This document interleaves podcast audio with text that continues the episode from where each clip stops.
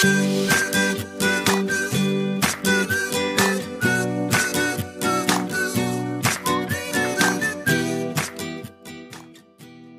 友们，大家好，这里是 FM 三九一七四六，活在成都，我是西仔。闲聊、读书和音乐，时光静好，与君享。嫁给社会第三年，我在成都。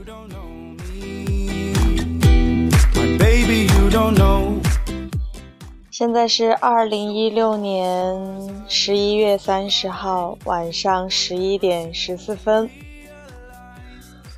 原本这期节目是要在一个小时之前录制的，但是因为张先生喝醉了，打了一个小时的醉电话，所以嗯，节目就延后了。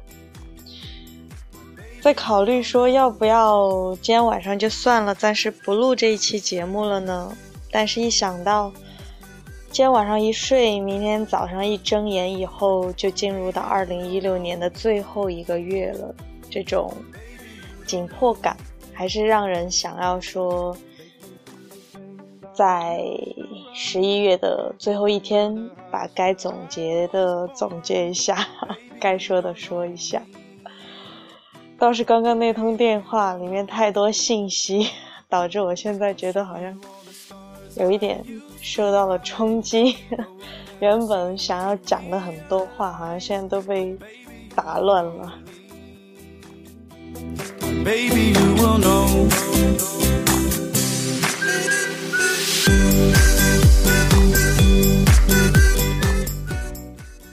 整体来说，这个月是过得很充实的。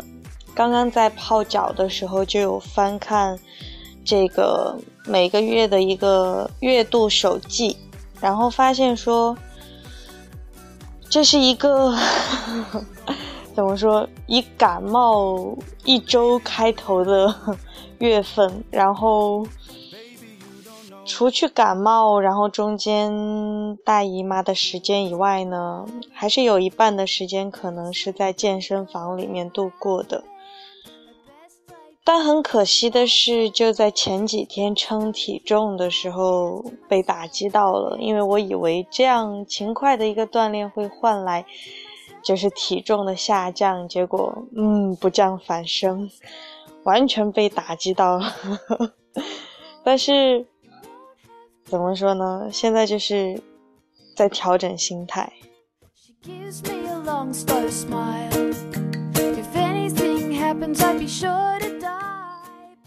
上周周六的时候，在家里面做了火锅，和萌一起两个人。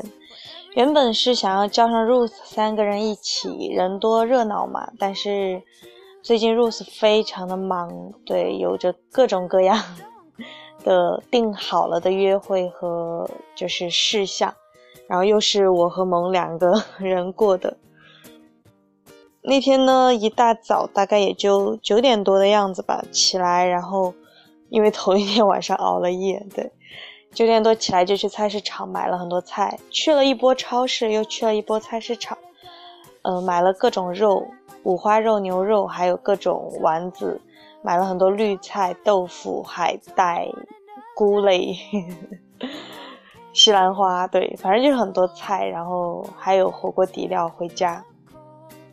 差不多可能十一点多的时候，萌就过来，然后帮我一起，就两个人一起，呃，洗菜呀、切菜呀、摆盘呐，然后包括最后去现场把火锅给煮出来，非常的忙碌勤快。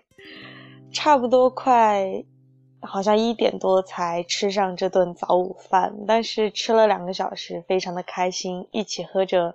已经放了很久、买了很久的樱桃酒，小小的酒杯，然后就着娘亲上次过来带来的一节香肠，对，然后还有火锅，就聊聊吃吃，很撑很撑，一直到下午三点多才吃完。然后呢，本来开始是准备说十一二点就去童话馆的，对，这个月。几乎每一个周末都有那么一天，我们俩都会去童话馆咖啡店去度过这么一天的时间，喝咖啡、吃甜品，然后看书，觉得非常充实。也会和两位 美丽的，就是掌柜、女掌柜们聊天，对呀。然后那天就是阳光也很好。我当时提前就想说要带便当给他们，因为那一周的周周三吧，周四周四吧是感恩节，然后他们在微博上面转发了之前我的一条微博，就是当时在童话馆拍的照，然后写了一些话，转发那条微博以后就感谢我们。感谢遇见了我们，这样当时觉得很温暖，然后就想到，真的城市大了以后，你会发现有各种各样的机会去认识到一些和你挺志同道合，或者说聊得来，或者在某个方面相互吸引的人，会觉得世界之大，但是人生何处不相逢？因为这样的相遇遇见，觉得很开心。对，然后那天就说，因为他们周六周末会比较忙，可能吃不上饭，那就带个饭去好了，带个便当。然后萌从他那儿拿了两个玻璃盒，我这边有一个就是很小巧版的月兔便当盒，就装了两盒的嗯紫米红薯饭，然后装了一些香肠。还装了两个玻璃盒的火锅菜，对，下午四点多出，四点出发，然后五点到的样子。然后给到他们的时候，他们也是很开心，然后就一直在道谢，一直在很不好意思又很开心，觉得哇，好幸福啊那样。就真的觉得有时候，当你去为别人去做这些温暖、感动，或者说很浪漫，或者说很开心的事情的时候，真的是会先让自己觉得很开心，就是赠人玫瑰，手有余香嘛，对吧？而且我当时真的是抱着一种心态，就是觉得去了这么多次，也聊了很多天，然后。那种互动的氛围也好，心情好，慢慢的感觉会超越简单的客户、顾客和老板，就觉得会有更多一点的连接，对，所以就带了便当。然后那天下午就很开心的是，喝了咖啡，当时说我们俩要点华夫吃嘛，当时看了会儿书，然后他们就作为回赠。请我们吃了蓝莓味的华夫饼，哇，好开心，好幸福！因为之前一直吃的原味，然后有时候可能会加两个冰淇淋球，结果那天也是点原味的，然后他们就说：“那我们请你们吃蓝莓味的华夫饼好不好？”哇，就很开心。然后吃完了以后呢，就继续看了书。对，那天我是看完了一本蔡崇达的《皮囊》，看完了以后呢，最后一直到很晚，晚上十点多，他们都已经快打烊了。等他们热了饭，对，那个时候他们才热了饭，吃晚饭，然后把便当盒还给我们以后，我们才回家。会觉得说，就是这一个月，就因为几乎每周都会抽时间去童话馆待一下午看书，然后再加上就是十五号的时候参加了新事项发起的丢书大作战的活动嘛，这两个原因使得这一个月整体的读书量和读书的效率都大大提高了。这一点非常开心，因为年初的时候有计划说今年每个月要读一到两本好书，怎么怎么样。虽然是有在读，但是明显感觉中间有很长的几个月时间是非常怠惰的。然后这个月因为这两个契机的原因，就会集中性的读了好几本，觉得还不错的书。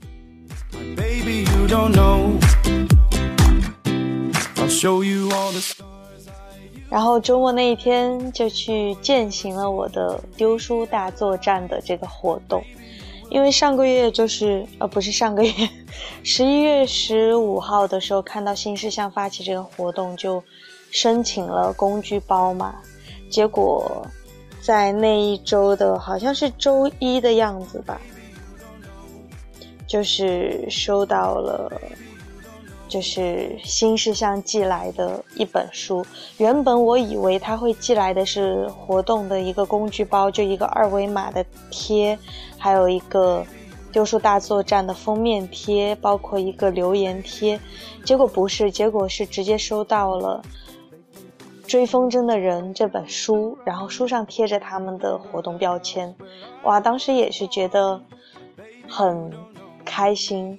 因为这本书是高三毕业的时候，当时有在书店把它读完，并且还看了原著改编的电影的。书里面那句“为你千千万万遍”这句话也是在脑海里面停留了很长时间。收到那本书就很惊喜，对。然后，所以说周末那天就去地铁去丢书嘛。我在书上有写一个便条纸，那也是我想要传达自己对于这个活动的心情。因为在那个活动发起后几天，有各种公众号也好，就是媒体也好，对这个活动进行了一些评价。可能有一些好的声音，当然也有很多批判性的声音，觉得说非常的流于形式，觉得说爱读书的人一定要去地铁、去公共交通上丢书才可以嘛。看了这个以后，当时没有就是去，比如说参与到新一轮的转发或者去怎么样，我只是觉得，就从我自己来说，在我从我申请参加这个活动到我收到这本书，再到我去真正的去地铁去丢书，这一一一到两周的时间吧。真的是有促进自己去自发性读书这个行为的，因为本身是喜欢读书的人，但是可能因为种种原因会有怠惰，但在看到这个活动发起的时候，对自己是一种激励和提醒，并且在这个过程中，不管是纸质书也好，还是电子书也好，我都有去通过多方面的渠道再去主动的读书，我觉得这个才是这个活动。它最大的一个价值所在吧，就是让喜欢读书的人去更多的利用碎片化的闲散的时间去读书，然后让那些可能蠢蠢欲动的人们，也许在某一天在地铁上，因为捡到了那么一本书，可以很安心或者很专注的度过那么一小会儿的时间，也是很好的。所以说，很多时候真的是。去评价别人做一件事是很容易的，特别是去负面的评价非常容易，动动嘴皮子就可以了。但是当你真正的自己去发起这么一件事，去做这么一件事的时候，你才会发现，想要去把一件事情做好，想要去坚持的做到某些事情是多么的不容易。所以说呢，在有这些活动的契机的时候，我觉得更多的是。从自己出发去，去努力的做出一点点的改变吧。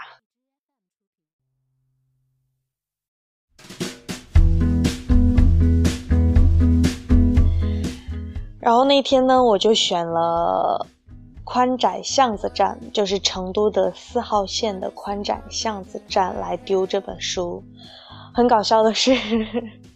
当我上了地铁以后，因为明明是那样一个时间段，四五点的样子，四点多，我想应该是不太挤的吧。因为之前也想过，早上有背过这本书，背了一两天，早上想着说，哎，地铁上丢一下。但是真的，每天早上上下班那个高峰期，很多时候是挤着上地铁，挤着下地铁的，就你连可能。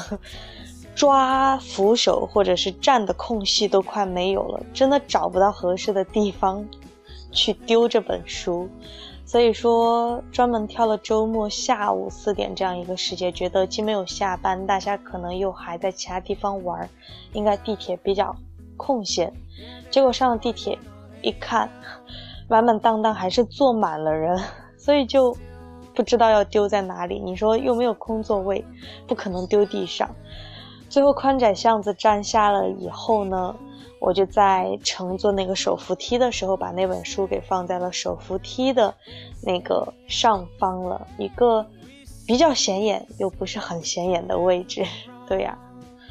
然后就希望说捡到它的人也可以去很开心的度过一段时间。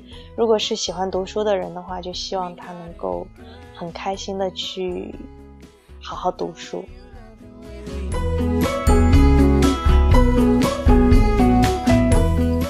然后，之所以要选择宽窄巷子站，主要是因为我有一个目的地。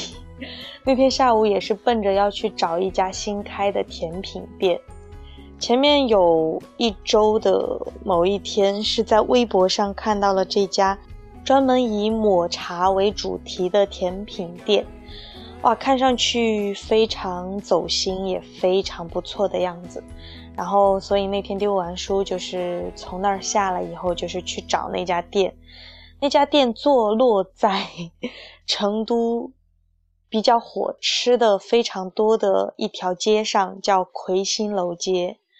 然后那家甜品店叫初代，嗯，然后就在巷口的样子。结果居然那么早去，还会特别多的人，还需要排号。因为店其实是挺小的，嗯，店里面也布置的挺就是满满当当，会坐很多人。然后还好我是一个人去，很快就排到了我的位置，然后吃了一个抹茶千层，非常满足，非常开心。虽然是一个人在吃，这边我在吃着，然后那边张先生就一直在通过微信跟我聊天，在跟我。询问整个感受，然后说，透过微信的文字都能感觉到我好像吃的很开心、很满足。当时也想说，嗯，之后可以带其他的，包括好朋友，包括带他去尝一下这家店，真的很喜欢抹茶。那天只可惜是一个人，胃是有限的，吃了抹茶千层，但是还想吃其他很多的，比如说什么抹茶。嗯，芝士蛋糕啊，抹茶大福呀，抹茶冰淇淋啊，然后抹茶什么白玉圆呐，真的非常吸引人。然后呢，那天吃完了以后，就走了一下那条魁星楼街。之前就是因为，呃，毛椒火辣还有那个二娘娘鸡爪吧，是开在那条街上，所以知道那条街有很多吃的很出名。那天仔细走了一下，发现真的超多吃的，觉得之后有必要好好去探究一下那条街，对，小吃街或者说美食一条街。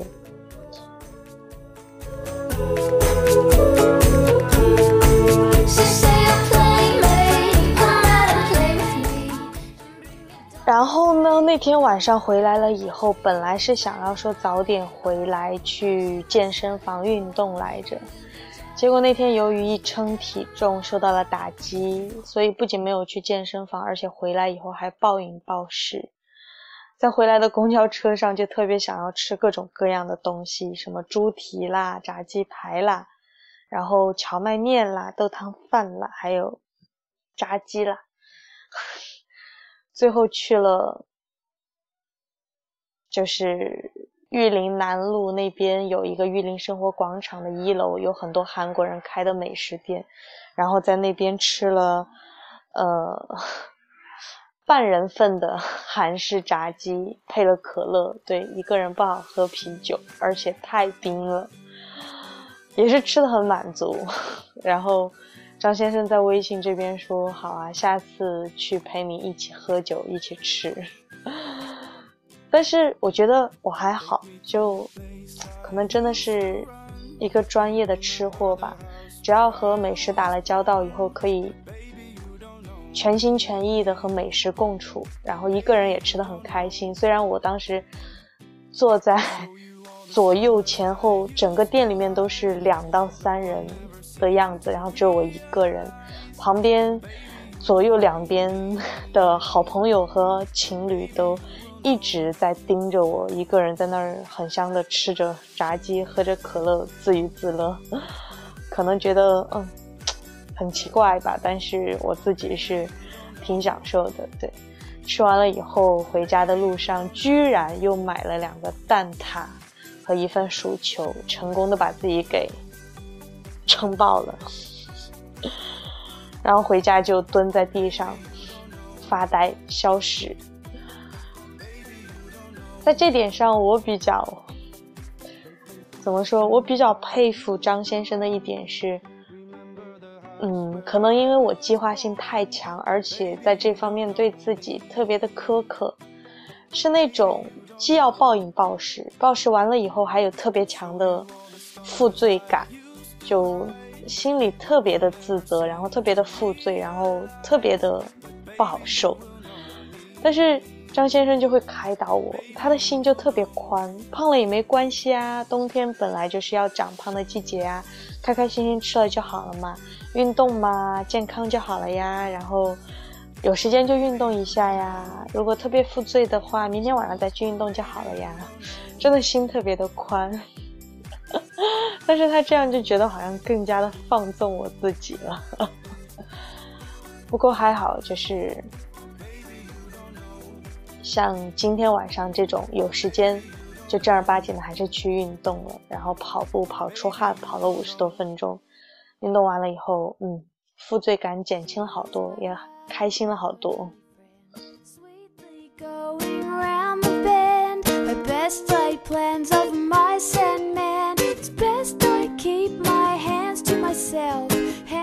所以要总结的话呢，这个月的主题应该就是感冒、健身，然后吃吃吃吃吃，还有童话馆 cafe。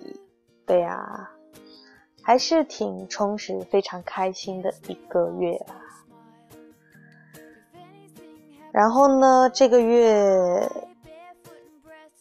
有集中的看了七本书，哇，非常高的一个产量。当然，其中有三本是绘本，而且也非常好看，也推荐如果大家想要放松的时候看一看书，可以去看一下，就是。脑洞大开，非常轻松幽默，然后又很好玩的，又很治愈系的书。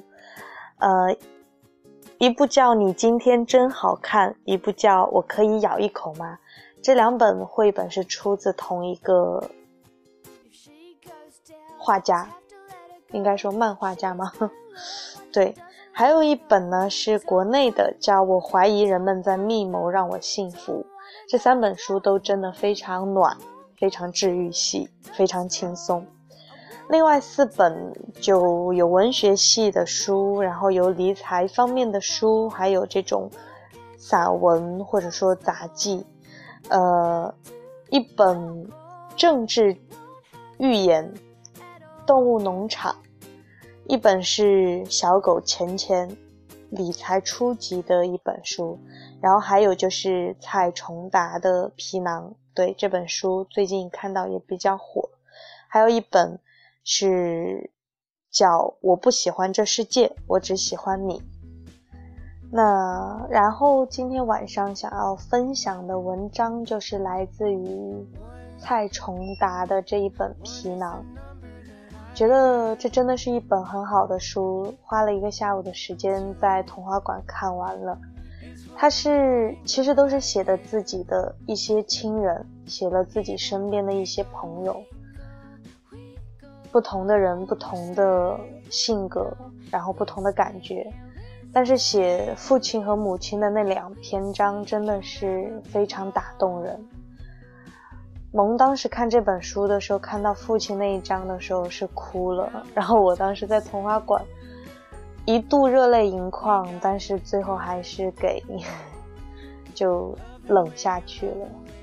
虽然经历并不同，但是可以在他看似非常理性的文字背后，能够感受到很多时候的他那种无力感，他的那种愧疚，他的那些深沉却又没有轻易出口的子女的那一份爱。对，然后。所以今天的读书给你听，叫想要分享这里面的一篇文章。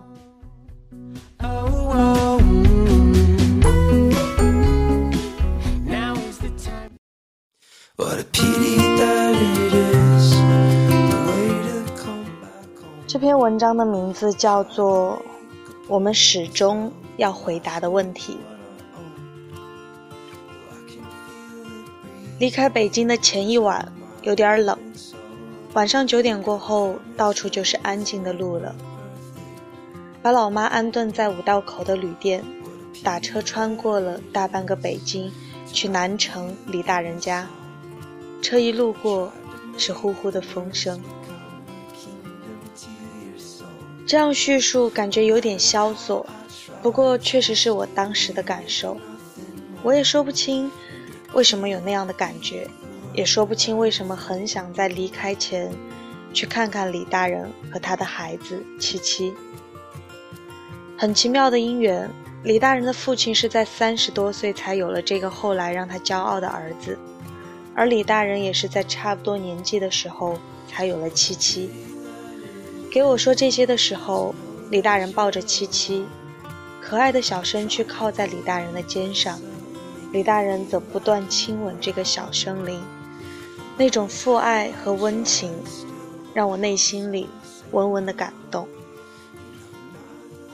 去年我父亲去世的时候，李大人告诉我，他相信父亲的血就流淌在自己身上，我也相信。奇妙的因缘，人与人关系的建立，显得那么充满偶然。又似乎必然。我们的朋友参与了我们的生活，改变了甚至塑造了我们的生活。没有认识李大人，我的人生逻辑肯定很不一样。李大人是个直接而且狂热的人，他对新闻以及对人有一种很苛刻的坚持。他常常很直接地突破你说话的逻辑，不让你有试图掩饰的机会，指明你所逃避。或者不敢面对不明白的。每次和他聊天，我时常都有种受伤感，有试图掩饰的挫败，也有的是其实自己也不理解自己的状态，然后就被李大人这般一针见血地指出，并且批评了。我知道李大人内心的善良和本意，然而我总是难以遏制挫败感。那个晚上也是。在这里重新叙述已经过去一个多月的那个夜晚，是因为觉得这是个对我一辈子影响深远的夜晚。那一晚的李大人依旧先问我怎么样，最近过得怎么样，讲一讲吧。然后我开始讲，讲父亲去世过年后我在老家的这半年，讲我为什么坚持要从北京辞职回去陪老妈。讲我在老家那个小镇，骑着摩托车，没有目的，也没有刻意的四处乱逛。讲我的无所事事，讲我提不起工作的兴趣，以及讲我对这种状态的恐惧。李大人习惯在说话前笑一笑，然后开始说：“那都是借口。你父亲的死其实不是造成你现在状态的根本原因。”你只是用这个事情来掩饰或者逃避自己不想回答的问题。我当时很真诚地相信，从八年前父亲的中风起，我就开始了围绕于父亲的病这个家庭负担的人生和工作规划。我觉得我全段时间的状态很容易理解，失去了此前八年来工作和生活的中心，我的迷惘理所当然。在这个逻辑下。我会着急能否成名，着急能否赶快写本畅销书都有理由。因为我要扛这个偏瘫的家庭。当李大人这么说时，我很不能接受，我非常生气。不过他接下去的一句话让我懂了他的意思：你根本还不知道怎么生活，也始终没勇气回答这个问题。他没有说下去，我或许明白了，他想说的是，在不知道怎么生活的情况下，我会采用的是一种。现成的、狭隘的、充满功利而且市侩的逻辑，怎么能尽快挣钱，以及怎么能尽量成名？用好听的词汇，就是所谓梦想和责任。此刻我在重新叙述的时候，已经理解李大人的用心，我很珍惜他的话。我，或许许多人，都在不知道如何生活的情况下。往往采用最容易掩饰或者最常用的借口：理想或者责任。回福建的这几天，我自己在想，八年前的我，年纪刚好到了要思考、确定自己如何生活、确立一生的生存目标的时候，却因为家庭意外的病痛，就借此逃避回答了。我疯狂工作，不让自己有空余时间。除了真实的生存压力，还在于我根本不敢让自己有空余的时间，因为时间一空下来，我就要回答怎么去填充时间，怎么去面对生活，去回答这个问题：我要怎么生活？我真正喜欢的是什么？我真正享受什么？我根本不敢去判断自己的人生，也把握不住自己的人生。我逃避了。我躲在所谓对家庭的责任后，躲在所谓对新闻的追求和梦想中，于是任何一点生活的压力或者工作的变动都让我脆弱，把生活的节奏寄托在工作上，所以任何一点波动都会让我不安，让我恐慌。那天晚上，李大人对我说的最后一句话是：“好好想想怎么生活，怎么去享受生活。”我知道他的意思，他或许想说，生活从来不是那么简单的梦想以及磨难，不是简单的所谓理想还有阴谋，生活不是那么简单的概念，真实的生活要过成什么样，是要我们自己完成和回答的。或许生活就是张这样的问卷，你没有回答，他会一直追着你问下去。而且你不回答这个问题，就永远看不到下一个问题。离开李大人家里的时候，已经快十一点了。我心里感觉到自那段时间以来前所未有的轻松和舒服。在此前，我不愿意和许多关心我的朋友联系，不愿意开口说话。或许也在于我不知道如何回答自己，如何和自己相处，更不知道。要如何和朋友相处了？那天晚上，我着急着要和挂掉他许多次电话的好友陈刚联系。他在我老家当电台副台长，是个和我探讨人生和新闻理想会激动到手发抖的工作狂，或者说理想狂。在我父亲刚去世的时候，他常常打电话给我鼓气。人生的安排有时候确实就像拙劣的肥皂剧。第二天一早接到好朋友一法的电话，说陈刚走了。三十多岁的他死于心脏病突发。对一个理想狂来说，最合适的离开理由。原谅我，陈刚，我的兄长，我的老师，我的挚友。在赶赴你的告别仪式时，我一路上都在责怪你。你其实也没有回答这个问题。而为此，你付出的代价是留下孤单的妻女，还有为了你无限遗憾的这群朋友。我真想好好和你聊聊，关于我们要怎么享受生活，而不是如何让虚妄的梦想膨胀自己。我真的太想和你谈谈，什么才是我们最应该珍惜和最珍贵的。原谅我父亲。从你生病开始，我就一直忙于在外面兼职赚钱，以为这样就能让你幸福。但当我看到我给你的唯一一张照片被你摸到都已经发白的时候，才知道自己恰恰剥夺了我所能给你的最好的东西。以这篇散乱的文字给我父亲，给我的挚友。王成刚。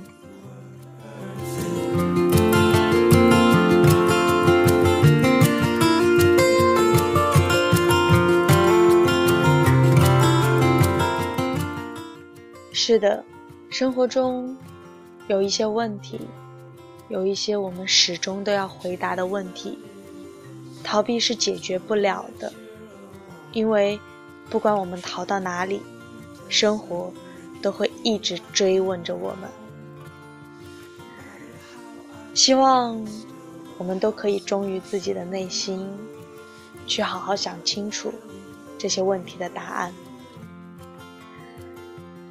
今天的节目到这里就要结束啦，我已经从十一月末录到了十二月初，最后送上一首适合安眠的歌曲，我们下次再见。十二月再见，晚安。